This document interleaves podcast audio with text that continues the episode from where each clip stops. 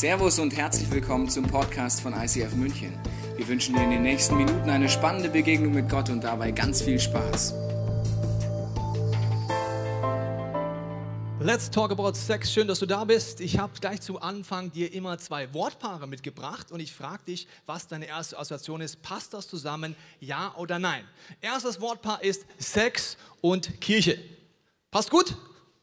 Ja? Richtig gut?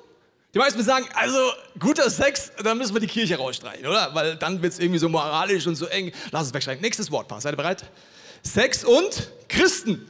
Huh, nee, jetzt wird es ganz schwierig, ja, jetzt wird es ganz verklemmt. Deswegen heißt eine Sexstellung Missionarstellung, weil die Christen nichts anderes kennen. Also lass uns das auch wieder wegstreichen, weil wir wollen ja guten Sex haben. Letzte Variante, Sex und Gott. Ich meine nicht Sex Gott, sondern Sex und Gott. Wenn die meisten sagen, ja, uh, ja, also nee, nee, wegstreichen. Ich weiß, weiß nicht, ob das auch deine Assoziationen sind, aber tendenziell würden die meisten Menschen so anhören, inklusive gläubigen Menschen, weil sie finden das Thema peinlich und sie denken, es ist so was Unattraktives am Christentum über Sex zu reden. Das denkst du so lange, wie du gar nicht weißt, was dahinter steckt. Die Sexualität, die Gott für dich und für mich geplant hat, ist eines der attraktivsten Dinge, die er vorhat mit dir und mit mir. Aber dafür müssen wir ins Wort Gottes schauen, schauen, was dran ist, weil wir es sonst verpassen. Es gibt zwei Vorstellungen dazu. Die erste ist, letztens sagt jemand zu mir, ja weißt du, die Christen, die müssten einfach mal im 21. Jahrhundert ankommen. Die sind irgendwo stecken geblieben damals zur Zeit von Jesus. Damit ist die Vorstellung, wir sind jetzt modern, wir sind aufgeklärt, wir sind sexuell aktiv und das war halt damals nicht so. Das sagen eigentlich nur Leute, die sich mit Geschichte nicht auskennen. Ich erkläre dir kurz, das Römische Reich war zur Zeit von Jesus das Reich, das da war und das Römische Reich sah folgendermaßen aus. Es war vollkommen normal, zu Prostituierten zu gehen, das war auch öffentlich bekannt. Es war vollkommen normal, die Ehe zu brechen, kein großes Ding, mehrere Partner zu haben, keine Frage. Es gab Homosexualität, es gab äh, Kinderprostitution, es gab alles. Wir sind noch auf dem Weg zurück zum Römischen Reich. Wir sind noch nicht da angelangt, muss ich sagen. Wir haben noch ein Stück zu gehen, um da zu sein, sexuell, wo das Römische Reich war. Wenn du denkst, damals, als Jesus die Welt war, da war alles so brav. Nein. Genau dort kommt er rein und sagt, liebe Freunde, ihr habt verpasst, was Gottes Gebote ist. Ich möchte euch tiefer erklären, was der Plan von Ehe ist, von Sexualität ist, damit euer Leben aufblüht und es euch gut geht. Deswegen ist es nicht so. Die ersten Christen, ich habe dir ein Zitat mitgebracht von einem Geschichtsschreiber, was er über sie geschrieben hat. Er hat gesagt, die Christen teilen mit anderen Menschen ihr Essen, aber nicht ihre Sexualität, hat Diognet 130 nach Christus aufgeschrieben, weil es war etwas Besonderes. Dass ein Geschichtsschreiber sagt, das müssen wir aufschreiben. Die Christen, uh, uh, uh, die teilen nicht ihr Bett. Verstehst du? Mit denen ist was anders als sonst mit allen anderen im Römischen Reich, okay? Also, das war was komplett anderes. Damals, übrigens, die ersten Christen waren am Anfang total belächelt worden. Ja, wie jetzt? Die gleichen Sprüche haben wir damals wahrscheinlich gemacht. Ihr müsstet mal aufgeklärt werden. Wie verbogen seid ihr denn eigentlich? Innerhalb von kürzester Zeit hat das komplette Römische Reich gemerkt, diese Christen kennen eine Quelle des Lebens, eine Quelle der Veränderung und eine Quelle der Liebe zwischen Mann und Frau dass Hunderttausende, Millionen von Menschen gesagt haben, das brauche ich auch. Wir sind heutzutage am ähnlichen Punkt wieder angelangt.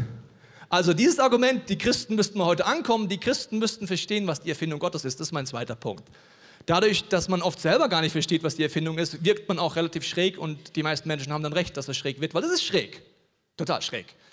Was ist die Erfindung Gottes? Gott hat Ehe erfunden, deswegen veraltet sie nicht, aber wir wissen nicht mehr, wie einsetzen. Wir wissen auch nicht, wie Sexualität einsetzen. Wir haben letzte Woche uns anhand dieses Mobili angeguckt, dass Sexualität steht drüber, aber der Grund, warum die Bibel so viel drüber redet, ist nicht, weil Gott dir nichts gönnt und eine lahme Socke ist, sondern weil er weiß, unterhalb der Sexualität gibt es viele Themen, die dein ganzes Leben beeinflussen. Zum Beispiel deine Identität. Wie fühle ich mich in meinem Körper als Mann, als Frau? Werde ich gewertschätzt? Nicht? Ist die Sexualität, dient die dazu, dass ich aufblühe oder dient dazu, dass sich ganz das Gegenteil passiert, dass Zerstörung passiert in meinem Leben. Liebe.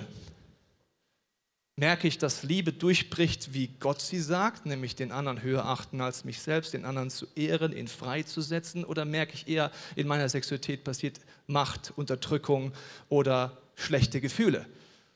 Leben, ja, manche Menschen müssen sagen, ja, da kann auch ein Baby entstehen, ne? also auch. Wo wächst denn dann das Baby auf? Wenn es ein One-Night-Stand ist zum Beispiel. Erotik, es gibt den großen Unterschied, haben wir letzte Woche angeguckt, nur ganz kurz, zwischen Ego-Sex, da geht es nur um mich, und göttliche Erotik, da geht es darum, dem anderen zu begegnen. Also es gibt viele Punkte, die sind tiefer und die Erfindung Gottes ist einfach so faszinierend. Das ganze Wort Gottes ist voll von was ist Frau, was ist Mann, was ist Identität, wie blüht dein Leben auf. Und wir wollen heute zurückspulen zu dieser Erfindung Gottes ganz am Anfang und bereits da ist die Gefahr, dass wir etwas verpassen, was unsere Sexualität nicht aufblühen lässt, wenn wir das verpassen, bereits auf den ersten Seiten der Bibel. Seid ihr bereit? Die Erfindung Gottes beginnt im Paradies.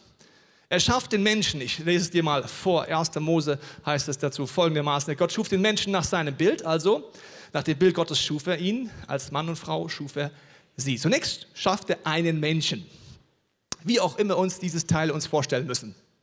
Weil in diesen Menschen war Mann und Frau irgendwie drin. Hast du mal schon mal drüber nachgedacht? Wenn nicht, komm an Pfingsten wieder, weil da predige ich drüber. Kleine Werbung am Rande. Da gehe ich jetzt nicht drauf ein. Aber ich gehe drauf ein, dass dann die Situation kommt, vielleicht kennst du die Bibelstelle, dass dann Luther die Bibel so besetzt hat, dass Gott dann aus dem Mann eine Rippe rausnimmt und daraus die Braut macht. Also nicht Rippchen und Kraut, sondern Rippchen und Braut. Verstehst du? Und dann haben die ersten Christen gesagt, wow, Rippe. Dann hat man angefangen, die Rippen zu zählen. Äh, äh, ja, da fehlt ja gar keine. Wo ist denn das Rippchen hin, meine Braut? Das Problem ist, dass Martin Luther versucht hat, was zu übersetzen, das hebräische Wort Selah. Das hebräische Wort Selah kommt ganz oft im Alten Testament vor. In den meisten Teilen heißt es ein großes, tragendes Seitenteil des Tempels. Was würde passieren, wenn ich das große, tragende Seitenteil des Tempels wegnehmen würde? Kabum! Kaputt! Nicht Rippchen und Braut, sondern tragendes Seitenteil ist die Braut. Hä? Okay. Einmal heißt das eine komplette Seite eines Berges und Luther hat sich gedacht, was ist denn das? Das ist eine Rippe. Ja, ich kann dir eine Rippe rausnehmen, du lebst immer noch. Also das ist das Problem. Also nicht Rippchen und Braut, sondern es ist der Punkt, dass Gott sagt, jetzt passiert der erste Clou. Er nimmt diesem Menschen einen Teil weg, die Frau, und trennt das. Was heißt das? Ab diesem Zeitpunkt hat die Frau Dinge in sich, die der Mann nicht hat. Und der Mann hat Dinge in sich, die die Frau nicht hat. Okay? Ganz wichtig, da beginnt schon die Erfindung. Wenn wir das nicht verstehen, werden wir schnell enttäuscht. Die heutige Gesellschaft maukelt dir etwas vor, dass Mann und Frau total gleich sind. Am besten noch gleiche Toiletten nutzen und so weiter, weil alles ist total gleich. Das stimmt nicht. Es ist Unterschied. Der Teil fehlt dir. Was bedeutet das? Lass uns mal anschauen, Pornografie. Predige ich heute Abend drüber mit der Christina, wird super werden. Ja? Also Pornografie, was machen wir da? Wer hat Pornos erfunden? Frauen? No. Männer? Ja. Was für ein Frauentyp kommt dir da entgegen? Eine, ein Mann in einem Frauenkörper. Pick me. Once again. Ich will wieder. Nochmal. Also, das wäre so, wenn Mann und Mann, also wenn die beiden gleich wären, dann wäre Sexualität genauso wie im Porno. Aber es wäre schlecht. Stell dir mal den Mann vor, der würde nicht mal vor die Tür gehen, wenn er die Frau wäre, weil der würde nur an sich selber rumspielen. Wäre ein bisschen schlecht. Anderes Bild, egal.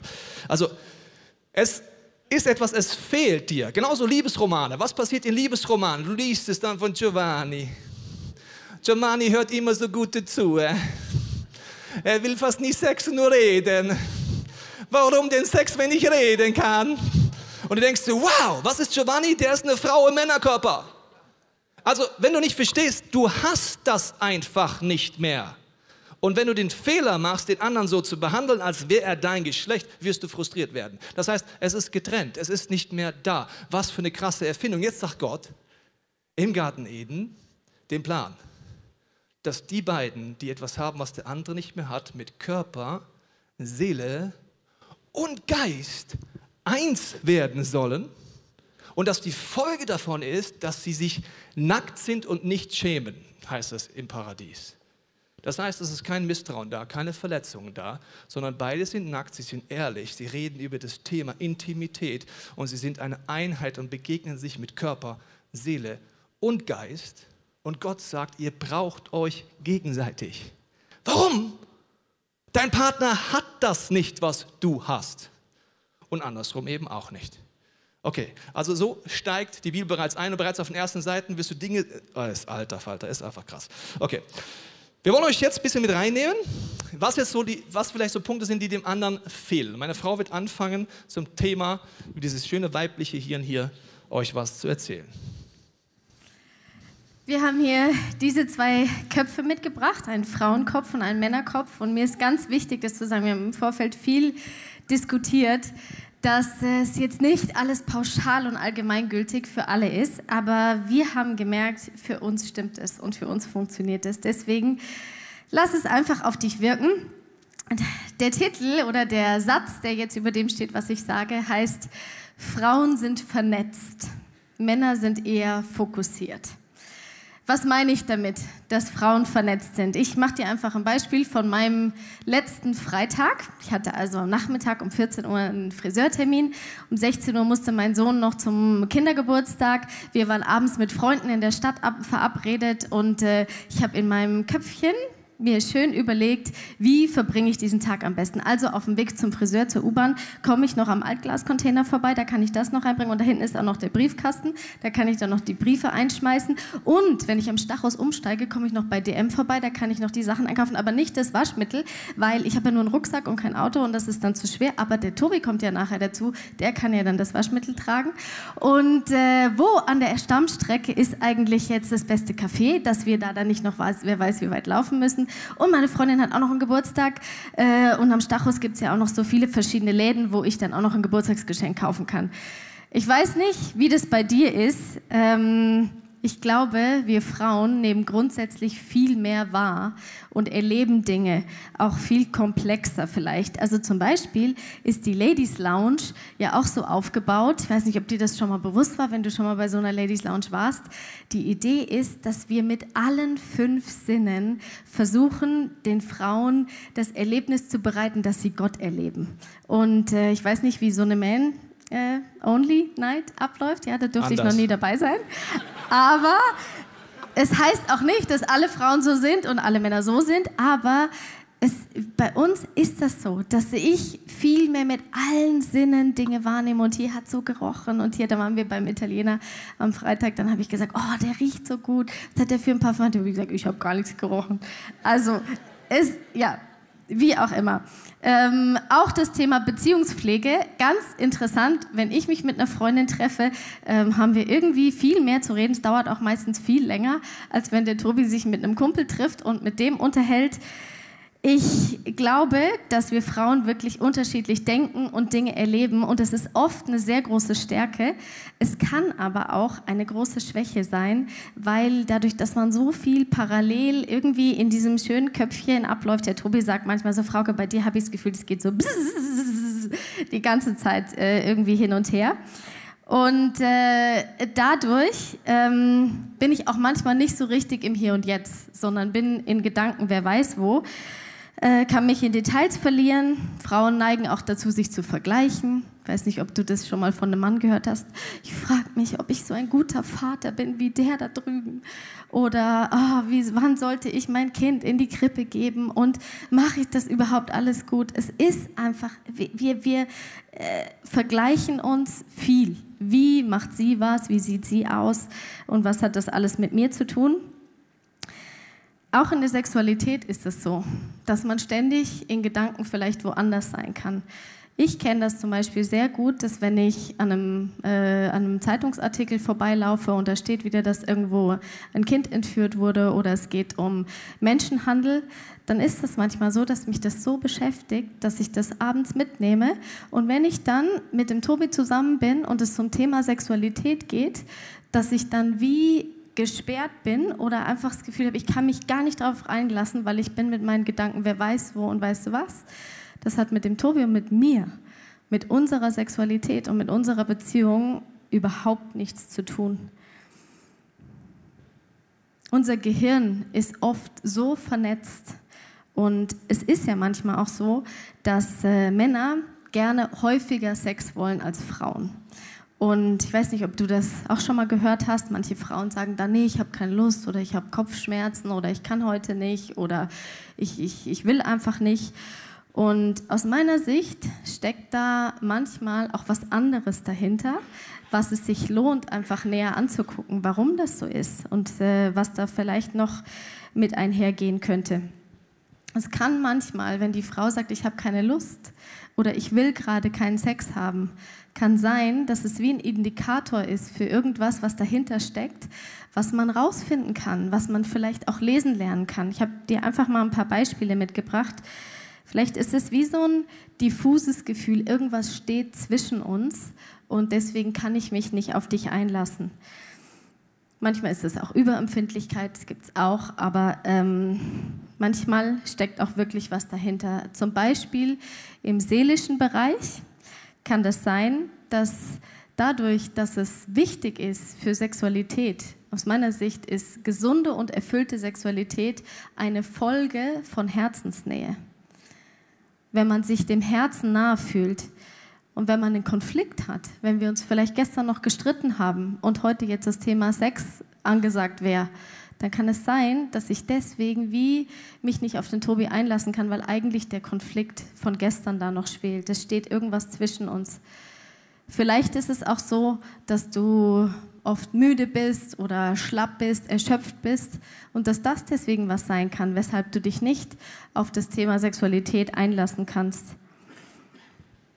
Vielleicht gibt es aber auch was Körperliches. Vielleicht fühlst du dich selber nicht wohl in deiner Haut und äh, denkst dir, meine Güte, ich fühle mich so hässlich und so unattraktiv. Wie kann ich das überhaupt akzeptieren oder zulassen, dass mein Mann mich attraktiv findet? Und dann denkst du, naja, vielleicht meint er ja gar nicht mich, vielleicht ist er jetzt einfach nur körperlich anwesend, aber mit seinen Gedanken ist er eigentlich woanders. Vielleicht gibt es sowas, was zwischen euch steht. Interessanterweise ist es so, dass uns ganz viele Frauen in Gesprächen, die der Tobi und ich schon mit Paaren geführt haben, gesagt haben, ich hatte irgendwie schon die ganze Zeit so ein komisches Gefühl, dass irgendwas nicht stimmt, dass es vielleicht so ist, dass mein Mann mit Pornografie irgendwas zu tun hat oder fremdgegangen ist. Und es ist manchmal so was ganz Diffuses, wo einfach wir Frauen, weil wir so vernetzt sind, Dinge wahrnehmen und erleben, die man manchmal gar nicht erklären kann.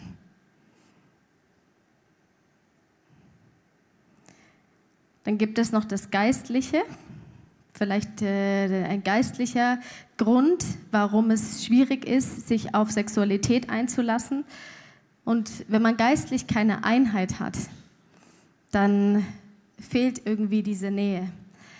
Und ich habe gemerkt, dass wenn ich mich mit dem Tobi gestritten habe, wenn ich stinksauer auf ihn bin, dann kann ich nicht mit ihm beten. Und vielleicht denkst du jetzt, ja, beten, ich meine, das ist eh so was Intimes oder so was Besonderes. Ich habe auch ganz andere Art zu beten als mein Mann. Äh, wir beten einfach nicht zusammen. Ich glaube, dass es wichtig ist, dass man zusammen betet und geistlich Einheit hat. Und wenn das nicht der Fall ist, dann überleg dir, warum das so ist. Warum kannst du nicht mit deinem Partner beten? Warum kannst du nicht Bibel lesen? Warum fällt dir das so schwer? Irgendwas kann sein, das dich davon abhält. Und ich glaube, wenn diese Dinge im Raum stehen, dass sie Auswirkungen haben können auf unsere Sexualität. Und wenn du dieses Gespür hast und irgendwie denkst, irgendwas stimmt da nicht, dann bitte ich dich, sprich es an. Das ist was, was wir uns angefühlt haben. Wenn ich da abends lieg im Bett und meine Gedanken kreisen um Kinderprostitution oder irgend sowas, dann sage ich es dem Tobi. Und dann sage ich, ich, bitte hilf mir. Lass uns einfach da zusammen das beten. Ich, ich will mich davon nicht, nicht, äh, nicht äh, ablenken lassen oder, oder ähm, ja, ausbremsen. Vielleicht gibt es aber auch Dinge, die du konfrontieren musst, wo du das Gefühl hast, es wird nicht so angenehm. Und ich bitte dich aber, dass du das machst, dass du dich einfach mit Gott unterhältst und ihn fragst, was ist das, was ich jetzt ansprechen kann, wo ich ein Gespür habe und merke, irgendwas stimmt nicht und ich will es ans Licht bringen. Weil das Einswerden hat so viel mit was ganzheitlichem zu tun, wie die Frau einfach diese tragende Säule von dem Gebäude oder von dem Konzept, von dem Lebenskonzept ist zwischen Mann und Frau, da kann sie dazu beitragen, dass einfach wieder Heilung passiert. Und wenn du dann, wenn du jetzt das Gefühl hast, es gibt was du als Frau, was du, wo du deinen Mann konfrontieren möchtest oder wo du ihm was sagen möchtest, dann bitte ich dich, mach das. Und ich bitte dich, wenn du der Mann bist, dass du ehrlich bist. Und wenn deine Frau dich fragt, gibt es da was? irgendwas, es fühlt sich so komisch an. Und wenn es da was gibt, dann sag es. Weil wenn du ehrlich bist, wenn du, ich sage es jetzt einfach für euch Männer so, du musst die Eier in der Hose haben, das anzusprechen und auch Dinge wieder in Ordnung zu bringen, die vielleicht schiefgelaufen sind. Und wenn ihr das Gefühl habt, ihr könnt es nicht, weil kein Vertrauen da ist, dann sind wir wieder bei dem, bei dem Thema von dieser ganzen Predigtserie, bei der ganzen Reihe. Es, dann müsst ihr daran arbeiten, dass das Vertrauen wieder aufgebaut wird. Dass ihr euch wieder in die Augen gucken könnt, dass ihr ehrlich sein könnt und dass ihr wissen könnt, wir sind ein Team. Wir lassen uns das nicht rauben. Und Sexualität ist was, das gehört dazu. Das ist die tiefste Verbindung und Einheit, die es geben kann, die Gott sich wahrscheinlich gedacht hat, damit dieser Mann und diese Frau wieder dieser Mensch, dieses Gegenüberwerden, was Gott sich eigentlich gedacht hat. Ja, Frauen sind vernetzt, Männer sind eher fokussiert. Tobi, war das für dich jetzt fokussiert genug oder äh, ja, hast du noch doch, was zu ergänzen? War ein gewisser Fokus drin, habe ich gemerkt, das ist schon mal gut. Also Sex ist ein Verstärker. Das, was hier oben ist, ist ein Verstärker für Dinge, die dahinter sind. Gott möchte dort drunter ansetzen. Deswegen ein geschützter Rahmen ist die Voraussetzung, um sich zu vertrauen. Ne? Das ist nur ein Nebeneffekt. Jetzt gehen wir zu Fokus vom Mann. Fokus, was bedeutet das? Auch das ist eine Stärke und Schwäche, genau wie Vernetztsein eine Stärke und Schwäche sind. Ich habe einen Inder mal getroffen und der hat das Wort auf Englisch sehr schön ausgedrückt und es passt auch zum Thema Sexualität. Der hat gesagt, anstatt Fokus hat er gesagt, we need to focus. We need to focus. Genau, ganz tiefes Bild. We need to focus. Also, was bedeutet das? Fokus zu haben. Der Mann hat diese Stärke. Wenn sie angegriffen wird, wird sie sofort zu Schwäche. Die Stärke ist zu fokussieren. Die Stärke ist, die Gedanken, die Augen zu sehen und auch äh, Schönheit zu entdecken. Da ist der Mann geschaffen. Also er sieht zum Beispiel bei Frauen, sieht er die Schönheit, wenn sie reinkommen. Wenn es ein Typ ist, siehst du, okay, schöne Frau. Eine ganz neutrale Information, so bist du gemacht von Gott. Da kannst du es nicht viel dagegen machen, aber es ist sogar, sage ich dir gleich, eine ganz große Stärke. Der Mann denkt eher häufiger an Sex als weniger. Auch das ist eine Stärke, werde ich dir gleich erklären. Wenn du weißt, wie du die Fokus einsetzt, wenn nicht, wird die gleiche Stärke dich zerstören, wie die Vernetzung bei der Frau. Sie zerstört dich dann am Ende vom Tag. Die Schwäche ist nämlich, wenn ich meinen Fokus nicht leite. Ein Fokus macht dann Sinn, wenn er wie ein Laser wird und ich ihn fokussiere. Wenn er nicht fokussiert ist, ist er überall und nirgends und es liegt meine ganze Kraft raus. Die teuflische Strategie bei Männern ist, den Fokus zu verlieren, überall zu sein, bei allen Frauen zu sein, anstatt bei einer und nur noch so zu leben. Das nimmt dir alle geistige Autorität, das nimmt dir alle Kraft, das nimmt dir deine Männlichkeit, das raubt dir alles. Wenn du diesen Fokus nicht lernst zu lenken in deinem Leben. Sexualität kann beim Mann, bei der Frau auch, aber kann so sein wie im Essen. Essen ist etwas Schönes. Essen ohne Fokus wird relativ schnell zerstörerisch. Essen ohne Fokus heißt, ich fresse einfach. Ich esse alles, was ich essen kann. So viel wie möglich. Das ist Essen ohne Fokus. Dann wirst du immer dicker. Super size me. Essen ohne Fokus zerstört dich. Essen mit Fokus heißt Leben genießen, richtigen Mengen essen und so weiter. Das ist genau das gleiche Prinzip bei Sexualität. Sexualität kann ganz schnell, wenn ich den Fokus nicht leite, Ego-Sex werden. Ich bin davon getrieben. Der Sexualtrieb treibt mich, anstatt dass ich meinen Sexualtrieb kontrolliere. Wenn du dir die Medien anguckst, sagen sie, die größte Freiheit ist, alles zu tun und alles zu machen. Dann sage ich dir, es ist nicht die größte Freiheit, alles zu essen und zu trinken, was vor die Schnauze kommt. Wenn du das machst, bist du extrem unfrei. Sexuell, wenn du alles mitnehmen musst, was bei drei nicht auf den Bäumen ist, bist du extrem unfrei und bist kein Mann. Das heißt einfach, der Fokus ist vollkommen verloren gegangen. Und der Teufel hat dich an dem Punkt, wo er dich will. Warum? Das wird dich zerstören. Ich will mal mit dir anschauen, was es bedeuten kann, weil ich habe gesagt, die ersten Gedanken sind eigentlich immer neutral. Zum Beispiel, ein Mann sieht eine schöne Frau. Das ist eine neutrale Information, sie ist schön, super. Sie hat ein Po, interessant. Sie hat Brüste, hat jede Frau. So, das ist erstmal Informationsebene absolut normal. Wenn du als Mann dorthin kommen willst, dass dir das nicht mehr auffällt, dann verstehst du Fokus nicht. Martin Luther hat gesagt, du kannst nichts dafür, wenn ein Vogel dir auf den Kopf scheißt. Du kannst nur etwas dafür, wenn du ein Nest baust.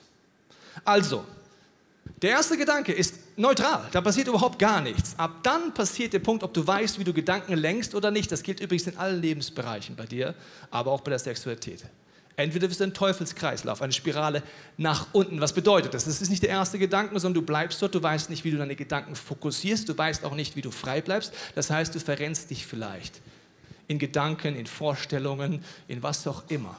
Und du kommst eigentlich immer dann daraus bei Ego-Sex. Es geht dir gar nicht um dich, sondern du kannst im schlechtesten Fall Frauen oder Männer gebrauchen, damit es dir gut geht. So, das wäre ohne Fokus. Destruktiv. Es bringt dich übrigens ganz weit weg von der Sexualität, die erfüllt. Ganz weit weg. Die zweite Möglichkeit ist konstruktiv, die Gedankenspirale nach oben. Der erste Gedanke kommt, jetzt wenn du verheiratet bist, warum ist die Ehe so ein toller Ort? Weil die Ehe, sage ich, gibt dir die Chance als Mann, dass du dich vor den Ehebund hinstellst und sagst vom Traualtar, ab heute, you need to fuck us. Ab heute, mein Fokus heißt Frauke Teichen, ab diesem Tag, 24 Stunden, forever. Und das ist das Entspannendste, was ein Mann machen kann, wenn dein Fokus nur auf einer Frau ist. Warum?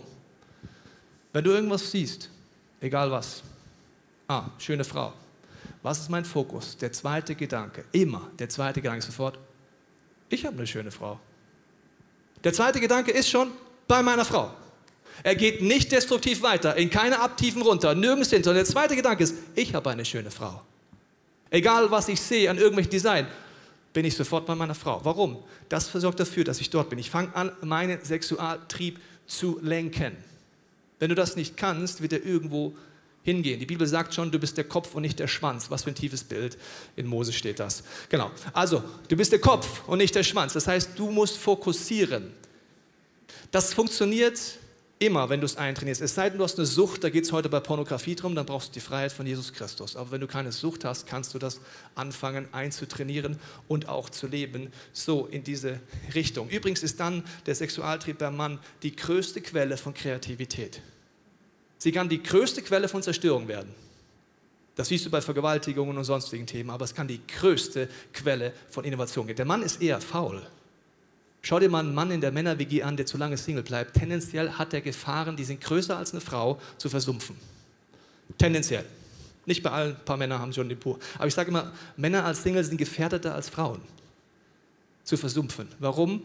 In diesem Moment ist einfach das nicht so diese Stärke da. Aber Sexualtrieb, wenn du den fokussierst auf deinen Partner, ist das der Moment, zum Beispiel auf Dienstreise. Ich vermisse meine Frau, ich bin bei Gedanken bei ihr. Ab dem Moment habe ich eine Kraft in mir, eine Schöpfungskraft in mir, die ist viel größer als Sexualität.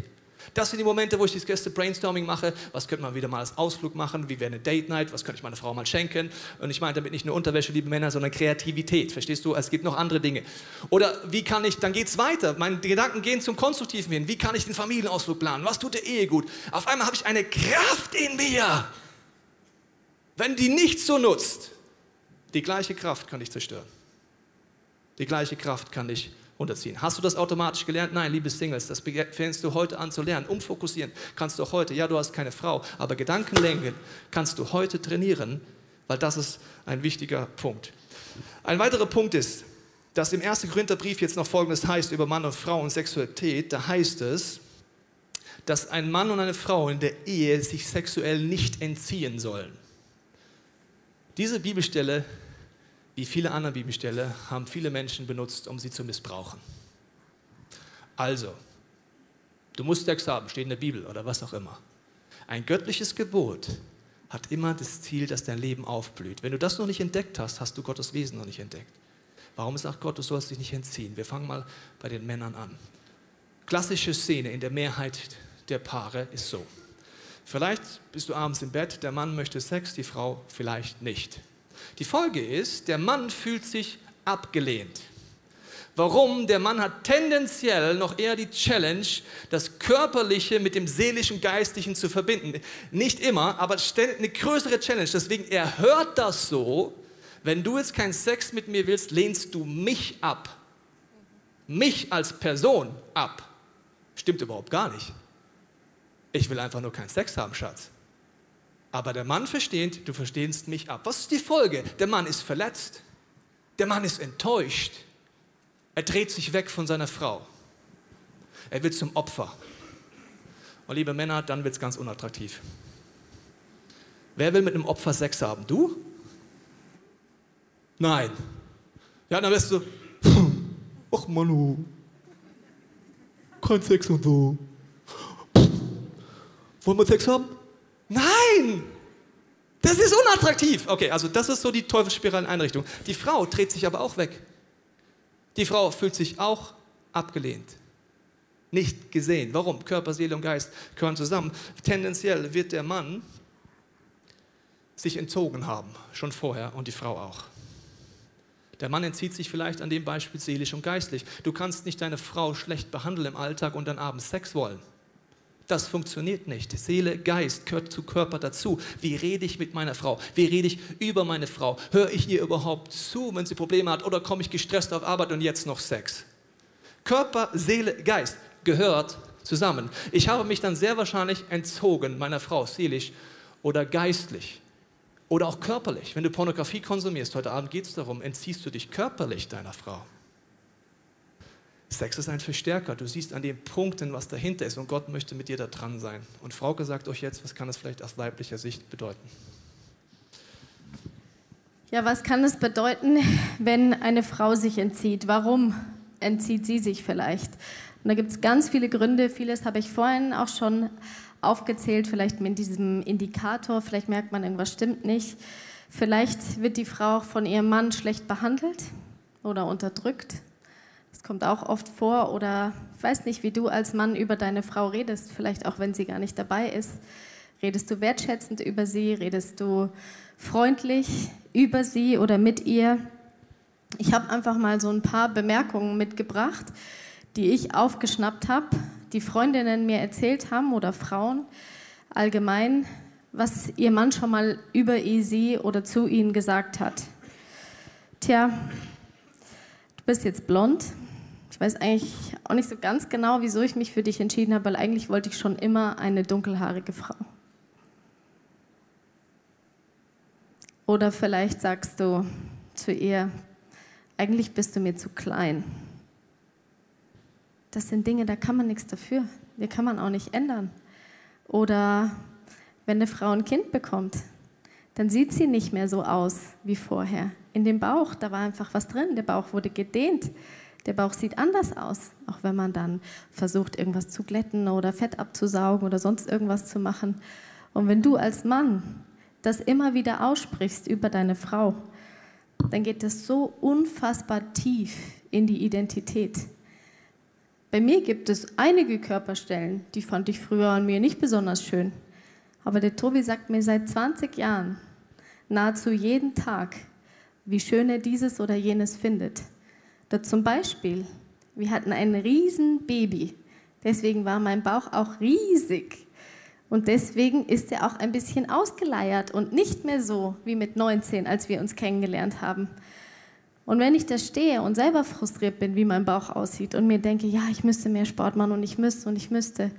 Und dann kommt der Tobi, legt sich neben mich und legt seine Hand auf meinen Bauch und sagt, Frauke, ich liebe diesen Bauch, weil da war unser Sohn drin. Das war das Zuhause für unser Kind. Weißt du, was das auslöst in mir? Und ich möchte dir einfach sagen, wenn du ein Mann bist wenn du eine Frau hast, deine Worte haben Macht. Sie haben Macht, Leben zu töten oder Leben zu bringen. Und Tobi, ich möchte dich gerne an der Stelle nochmal fragen, weil ich mich frage, mein Bauch ist ja wirklich jetzt nicht mehr der knackigste und äh, ich erspare euch allen die Details. Aber ähm, wie machst du das? Weil du, du hast vorhin gesagt, du, Männer sind fokussiert, sie sehen was Schönes. Und ich schätze das sehr, dass du wirklich in mir so viel Schönheit siehst und das auch aussprichst. Aber wie kannst du das? Das ist, weil ich mich sehr damit beschäftigt habe, was die Ehe ist. Sie ist Körper, Seele und Geist. Ich habe eine Einheit mit meiner Frau, die ist viel größer als etwas Körperliches. Ihre Seele ist übrigens das Entscheidendste, dem zu begegnen und das zu lieben. Warum? Wir werden alle älter, wir kriegen Falten, wir kriegen Macken, wir sehen dann nicht mehr so fresh aus. Das heißt, wenn dich nur das Körperliche im Vordergrund ist, wird das immer weggehen in deinem Leben. Die Person immer wieder zu versöhnen, mit dem Heiligen Geist an Wurzel zu gehen, sich näher zu kommen, wird immer tiefer. Die seelische Verbindung wird tiefer, die geistige wird tiefer. Das nennt man innere Schönheit. Und wenn dein Fokus so ist, dann liebst du die Person am Ende vom Tag. Wenn es nicht so ist, liebe ich etwas Äußerliches. Und das Äußerliche, wie gesagt, das verändert sich schnell. Und ich glaube, dass Jesus, wenn wir im Raum geben, uns immer mehr dorthin bringt an diesen Punkt. Und je mehr du Fokus hast, vergleichst du ja auch nicht alle Online-Bäuche, die es noch gibt, noch ein bisschen Tipp, gell? Also, genau, das macht auch nicht besonders viel Sinn, weil du möchtest auch deinen Bauch nicht vergleichen mit Unterwäschemodels, tiefes Bild. Warte mal, warte mal, Tobi, ich möchte dir einfach noch Danke sagen, weil es bedeutet mir wirklich sehr viel, dass du das so machst.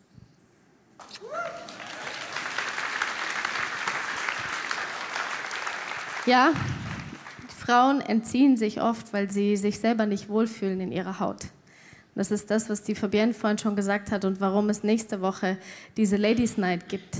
Weil da wird es in erster Linie darum gehen, wie kannst du als Frau deinen Körper so annehmen, wie er ist, wie Gott dich gemacht hat, ihn als Instrument sehen und nicht nur in erster Linie als Ausstellungsstück. Und vielleicht entziehen sich Frauen, weil sie auch Macht ausüben über ihren Mann. Frauen können manchmal ganz schön fies sein und sagen, ich schlafe nicht mit dir, solange du nicht dieses und das tust. Oder wenn sich das und das nicht ändert, dann gibt es einfach so lange keinen Sex. Was du damit tust, liebe Frau, ist zerstörerisch. Und dann ist es besser, wenn du die Dinge angehst und wenn du sie ansprichst. Vielleicht ist es wirklich auch so, dass was zwischen euch steht und dass ihr das klären müsst. Aber das habe ich vorhin schon gesagt. Dann tut das. Weil nicht mit deinem Partner zu schlafen, kein Sex zu haben, ist definitiv nicht die Lösung und nicht das, was Gott sich gedacht hat. Ja, wie kann man das jetzt aktiv anders angehen? wenn man sich entzieht und das auch merkt. Du kannst dir vornehmen, wie in der Bibel diese eine Stelle steht, wo Jesus sagt, achte einer den anderen höher als sich selbst. Und wenn das passiert, ich stelle mir das manchmal vor, wenn, wenn man sich gegenseitig höher achten würde als sich selber, was muss das für eine Beziehung sein? Was muss das für eine Liebe sein? die einfach von Hingabe und von Vertrauen und von ich wünsche mir, dass es dir gut geht, geprägt ist. Das hat viel zu tun dann mit ich ehre dich, ich respektiere dich, ich gehe den ersten Schritt und ich tue vielleicht auch mal was, wo ich jetzt im ersten Moment keine Lust drauf habe, aber ich weiß, dass es uns eng zusammenbindet. Vielleicht ist es so, dass du irgendwelche Hindernisse aus dem Weg räumen musst. Vielleicht ähm, geht es darum, dass du als Mann deiner Frau mehr zuhörst. Und wie es der Tobi vorhin einfach auch viele Beispiele gesagt hat, vielleicht musst du auch deine Sprachlosigkeit überwinden und sagen, ich rede jetzt mal darüber und das ist mir wirklich wichtig. Vielleicht sagst du aber auch ganz ehrlich, ich kenne mich so wenig aus, ich habe so wenig Ahnung und dann lege ich dir ans Herz, dich nicht mit irgendwelchen pornografischen Filmen fortzubilden, sondern es gibt sehr viele, sehr, sehr gute, auch christliche Bücher, Eins heißt zum Beispiel Liebeslust, das ist von der Veronika Schmidt, wo es einfach auch viele Bilder gibt, wo man mal sieht, wie funktioniert das eigentlich, wie ist eigentlich die Frau aufgebaut, wie sieht das eigentlich alles aus, weil das ist manchmal auch nicht so ganz so einfach wie beim Mann. Und das kann viel damit zu tun haben, dass du dich einfach mal mit deinem Körper beschäftigst und äh, da überlegst, was hilft, dass ich mich mehr darauf einlassen kann oder das ganze Thema innerliches und äußerliches Wohlbefinden. Vielleicht hat das was zu tun mit Körperpflege. Mir hat mal eine, eine äh, Stil, Typ- und Stilberaterin gesagt, dass es für Frauen mindestens so wichtig ist, wie das, was sie äußerlich tragen und ob ihnen das steht, dass sie auch Unterwäsche tragen, wo sie sich wohlfühlen. Ich weiß nicht, was du da trägst, aber ich glaube, dass es viel mehr darum geht, was ist vielleicht auch unsichtbar hinter dem, was alle so sehen. Und als letzten Punkt eine sehr tiefe Sache, die wir äh, festgestellt haben, wenn wir eine schöne Date Night haben und sagen, oh, wir gehen noch schön essen und machen es irgendwie uns äh, gemütlich und dann ähm, haben wir vielleicht Raclette gegessen und auch noch zehn Nachspeisen und so weiter und ich merke, ich bin auf einmal so voll, dass nichts mehr reinpasst. Tiefes Bild. Und das, ja, und das kann auch sein, dass du einfach überlegst, was, wie ernähre ich mich oder wie, äh, wie was tut mir gut. Ich, ich vergleiche das gerne mit so einem Bild, wenn mein Körper eine Wohnung ist, in der ich mich selber wohlfühlen muss. Und wenn das nicht ein Zuhause ist, wo ich gerne bin, wo aufgeräumt ist und wo ich mich darauf einlassen kann, dann möchte ich auch nicht, dass jemand zu Besuch kommt und äh, sich einfach bei mir wohlfühlt. So ist es. Sex ist ein Verstärker. In deinem Leben gibt es unterschiedliche Punkte, warum du dich entziehst.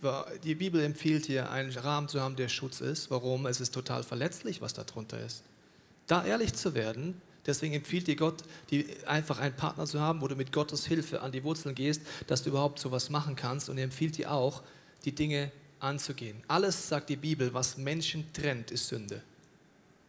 Die Sexualität ist ein Verstärker. Sie sorgt dafür, dass du mit Körper, Seele und Geist eins wirst. Wenn du nicht eins sein kannst, gibt es Dinge vielleicht bis hin in deine Kindheit, die Gott heilen will. Die Ehe ist der Ort, wo er dich wiederherstellen will, wo er dich heilen will mit seinem Geist, mit seinem Kreuz. Das ist der Ort, wo er das machen möchte, wenn du es zulässt. Die Bibel sagt im Epheserbrief, dass die Ehe ein Geheimnis ist.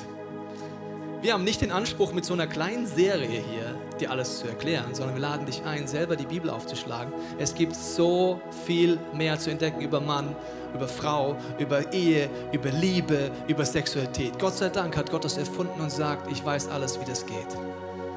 Es heißt im Korintherbrief, dass der Heilige Geist dafür da ist, dir jedes Geheimnis zu erklären.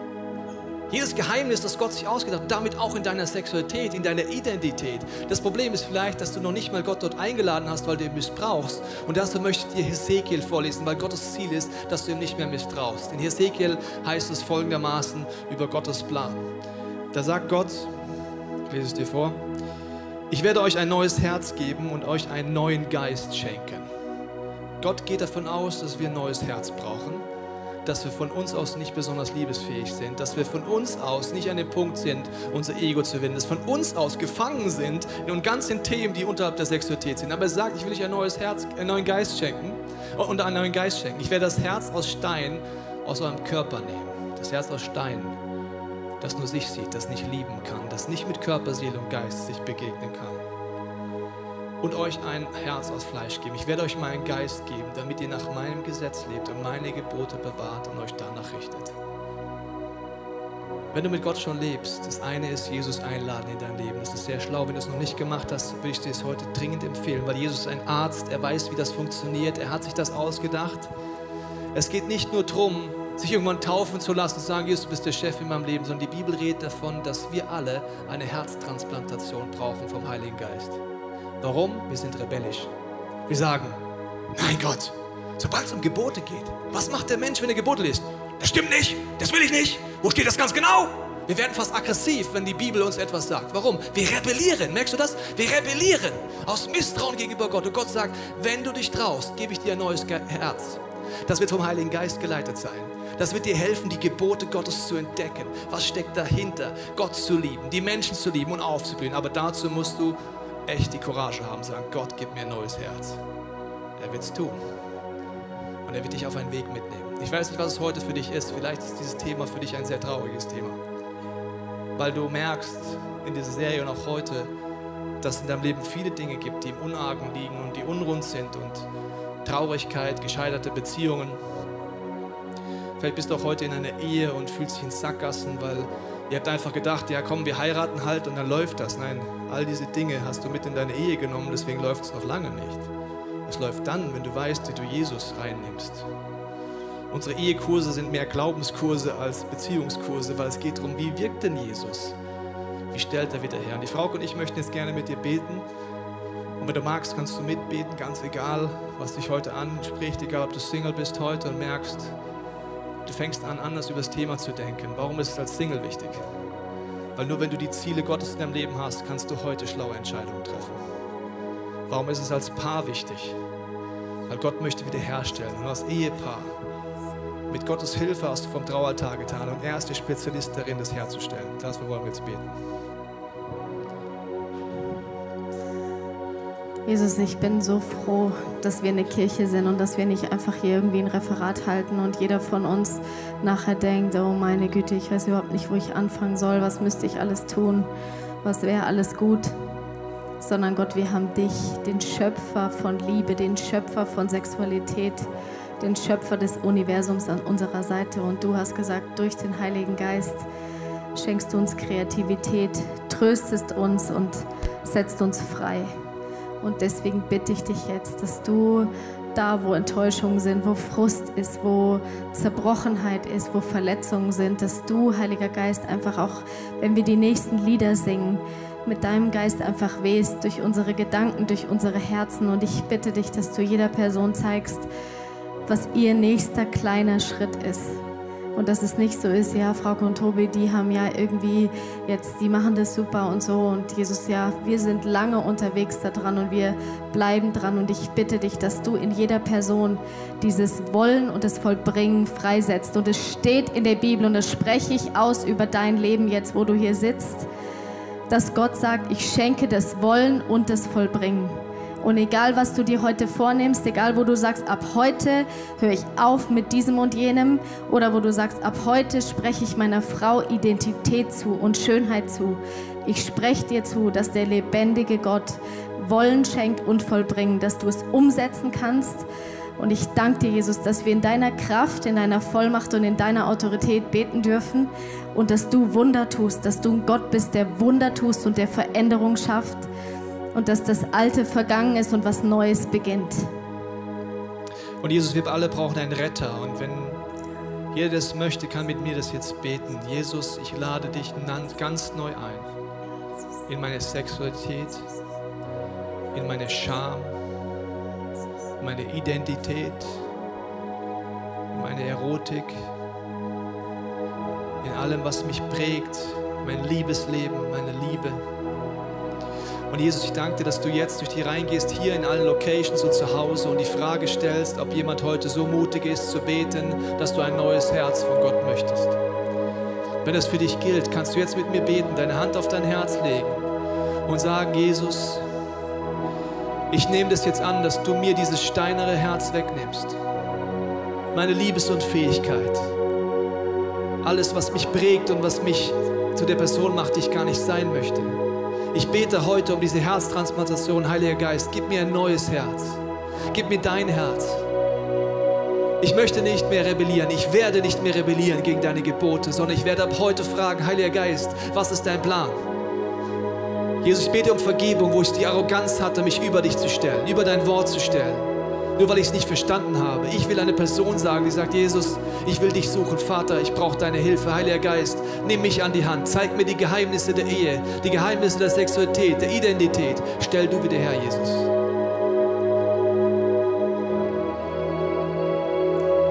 Und ich würde gerne abschließend noch was machen, was mir einfach so in den Sinn kam. Ich möchte gerne die Ehen, die in diesem Raum sind, ganz bewusst, ganz neu unter den Schutz und unter den Segen von Jesus stellen.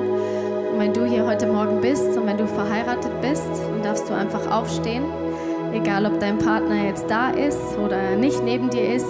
Wenn er da ist, dann nimm ihn doch einfach an der Hand. Und diejenigen, die jetzt nicht aufstehen, das heißt, du bist nicht verheiratet oder du bist verletzt, diejenige, du darfst auch sitzen, klar. Ähm, dann, wenn du nicht verheiratet bist, weil es geht mir darum, dass ich einfach heute in, im, im Namen von Gott diesen Bund erneuern möchte, dann denk einfach an ein Paar, an ein Ehepaar, was dir nahe steht und nimm sie einfach in dein Gebet mit rein. Vater, ich danke dir, dass du einen Bund geschlossen hast mit uns Menschen und dass du einer bist, der es liebt, Bünde zu schließen, weil darin so eine Kraft steckt. Und ich segne jetzt jedes einzelne Ehepaar, was hier steht. Und spreche einfach neu diesem, Identi diesem Bund Identität und Leben zu. Ich bitte dich, dass du dich darum kümmerst, dass dieser Ehebund neu aufblüht, dass er in seine Bestimmung kommt, dass du heilst, was geheilt werden muss, dass du neues Vertrauen schenkst, aber dass du auch Durchschlagskraft schenkst, wo dieses Ehepaar wirklich Seite an Seite mit ihren Unterschiedlichkeiten für dich und dein Reich einsteht. Amen. Amen. Wir hoffen, dass dir diese Predigt weitergeholfen hat. Wenn du Fragen hast, kannst du gerne an info at icf-moenchen.de mailen und weitere Informationen findest du auf unserer Homepage unter www.icf-moenchen.de.